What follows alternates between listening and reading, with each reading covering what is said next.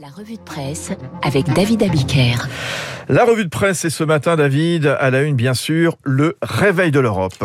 Les grands journaux européens saluent le réveil de l'Europe, effectivement, dans la crise ukrainienne. L'Europe se réveille, titre le quotidien espagnol El Mundo. Pour la première fois de son histoire, l'Union européenne va armer un pays attaqué. Ce qui fait dire au site américain Politico que Vladimir Poutine made the European Union great again. Autrement dit, Poutine a réveillé la grandeur de l'Europe, paraphrasant évidemment l'ancien slogan de Donald Trump. N'allons pas trop vite. Mais ce qui ressort de la synthèse réalisée par Courrier International, c'est qu'acculé à réagir à l'agression russe, l'idée de défense européenne a progressé davantage en une semaine qu'en 50 ans. Le président russe a réussi l'impossible, créer une véritable unité européenne.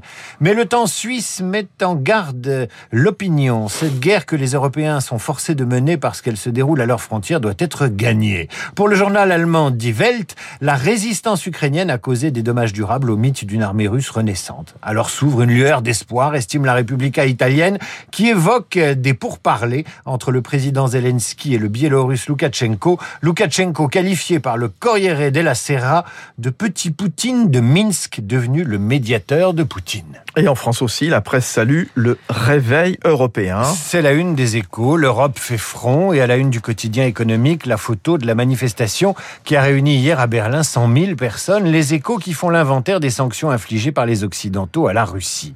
L'Europe, on la retrouve à la une de l'opinion ce matin, l'Europe qui oppose la dissuasion financière à la menace nucléaire russe. Mais c'est peut-être l'éditorial de Marie-Christine Butt qu'il faut lire ce matin en une de l'opinion. Ce réveil européen n'aura été et ne sera possible que parce que l'Allemagne s'est elle-même réveillée. Voilà ce que dit l'éditorialiste qui commence par citer la ministre des Affaires étrangères allemande, Annalena Baerbock. Si notre monde a changé, notre politique étrangère doit changer, a déclaré cet écolo hier devant les députés allemands. L'éditorialiste de l'opinion parle d'une révolution copernicienne entamée par Berlin qui a révisé ses sanctions contre la Russie revu le niveau de ses livraisons d'armes et changé de pied sur son budget de défense. La première économie d'Europe a failli passer à côté de sa responsabilité, rappelle encore Marie-Catherine Butt, en citant toujours la ministre allemande des Affaires étrangères, une ministre verte, je vous le rappelle. Je vous le rappelle pourquoi? Parce que pour les écolos allemands, c'était des grands pacifistes autrefois. Donc là encore, on est dans une révolution de la révolution. En faisant sauter un tabou, l'Allemagne permet à l'Europe de renforcer son autonomie militaire et stratégique. Dans les échos, les choses se précisent. Le journal évoque un virage stratégique de l'Allemagne sur sa politique de défense. L'attaque de l'Ukraine par la Russie a été un véritable choc pour l'Allemagne qui prend conscience des limites de sa politique d'influence par le dialogue et le commerce. En le commerce, David, d'autres y croient dur comme fer. Page 2. Dans l'opinion, les milieux d'affaires français à Moscou sont réticents. On les comprend. Pour Emmanuel Kidé, président de la Chambre de commerce France-Russie, il y a trois domaines qui marchent entre la France et la Russie. Il ne faut pas les oublier. Ce sont les relations économiques, culturelles et scientifiques. Il faut les utiliser, dit-il, pour apaiser les tensions entre nos deux pays, conseille-t-il encore. Il a peut-être un train de retard vu la situation. La fameuse exclusion de la Russie du système SWIFT, présentée, dit-il, comme l'arme fatale européenne, ne lui paraît pas efficace. Les Russes ont créé leur propre système de paiement et ils ont développé un système équivalent à SWIFT avec la Chine et d'autres pays. L'opinion rappelle enfin ce que vous ne savez peut-être pas. Qui est le premier employeur étranger en Russie? C'est la France avec 160 000 salariés dans 500 filiales. La France en Russie, c'est aussi le deuxième investisseur étranger après le Royaume-Uni et devant l'Allemagne. On comprend dès lors que les milieux d'affaires franco-moscovites estiment que les sanctions économiques ne résoudront rien. Dans Libération, euh, David Abika, on voit François Hollande qui livre son expérience de la négociation avec Poutine. Face à Poutine, il faut être d'une dureté sans pareil, explique l'ancien président Hollande, qui a plusieurs fois négocié avec le président russe et qui déclare ceci. Je pense qu'il a un projet établi depuis longtemps de reconstituer l'Union soviétique dans des formes bien sûr différentes du passé. Hollande raconte sa méthode de négociation. Il utilise la brutalité, la violence, l'outrance, il manie le cynisme et le mensonge tout en ayant un plan rationnel. Comment réagir en ne lui laissant aucun terrain et en, et en ne se faisant pas d'illusions sur ses ouvertures soudaines, car il va en faire des ouvertures. Il est toujours dans ce mélange d'attaque et d'ouverture. Autre interview à lire dans le Parisien, celle du général Vincent Desportes. La menace nucléaire russe avancée par Poutine, la guerre vient de changer de nature, explique-t-il. Et il compare la crise de 2022 à celle qui eut lieu il y a 60 ans exactement. C'est la crise des fusées de Cuba. C'est du passé, c'est l'ancien monde. Monde. Mais pourtant, Khrouchtchev et Kennedy étaient des êtres rationnels. On est sorti de la crise par le haut en 13 jours, après avoir cru à la fin du monde. La grande différence, poursuit le général Desportes, c'est que Poutine est aujourd'hui un homme seul, isolé et peut-être coupé des réalités. Et puis il y a cette idée que la guerre, elle est peut-être déjà perdue pour Poutine. D'abord, il y a ce que Dominique Moisy, que vous venez de recevoir, écrit dans les échos. Est-ce le début de la fin pour Poutine? L'analyste compare l'invasion de l'Ukraine par Poutine à l'invasion de la Russie par Napoléon.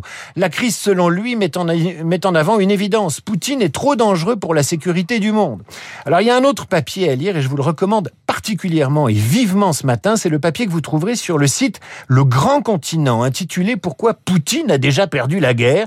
Il est signé du directeur de l'Institut de recherche stratégique de l'école militaire, Jean-Baptiste Jean-Gène Villemer.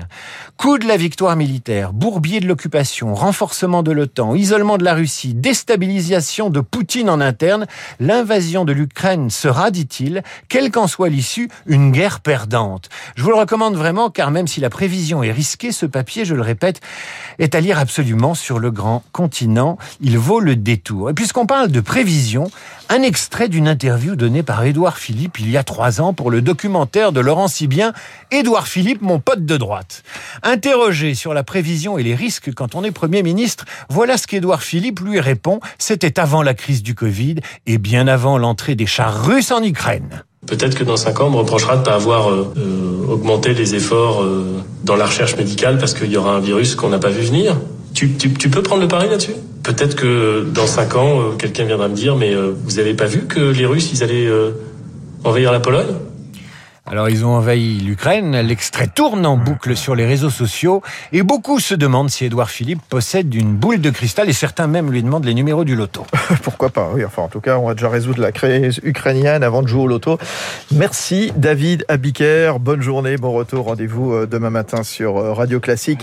Il est 8h38 euh, à suivre Esprit Libre avec Luc Ferry. Puisqu'on parle beaucoup d'Ukraine, ce matin je voudrais vous parler de Léo Portneuf qui est né à Kiev en 1875, auteur-compositeur, avant tout violoniste.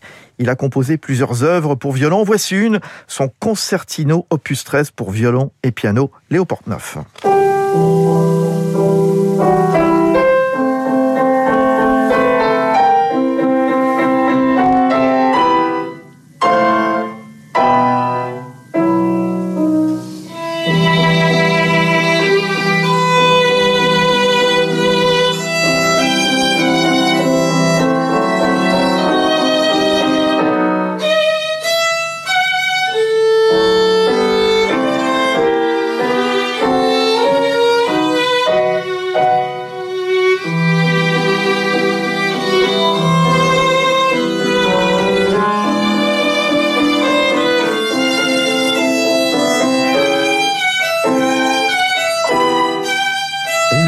Neuf. auteur-compositeur, violoniste, son concertino opus 13 pour violon et piano.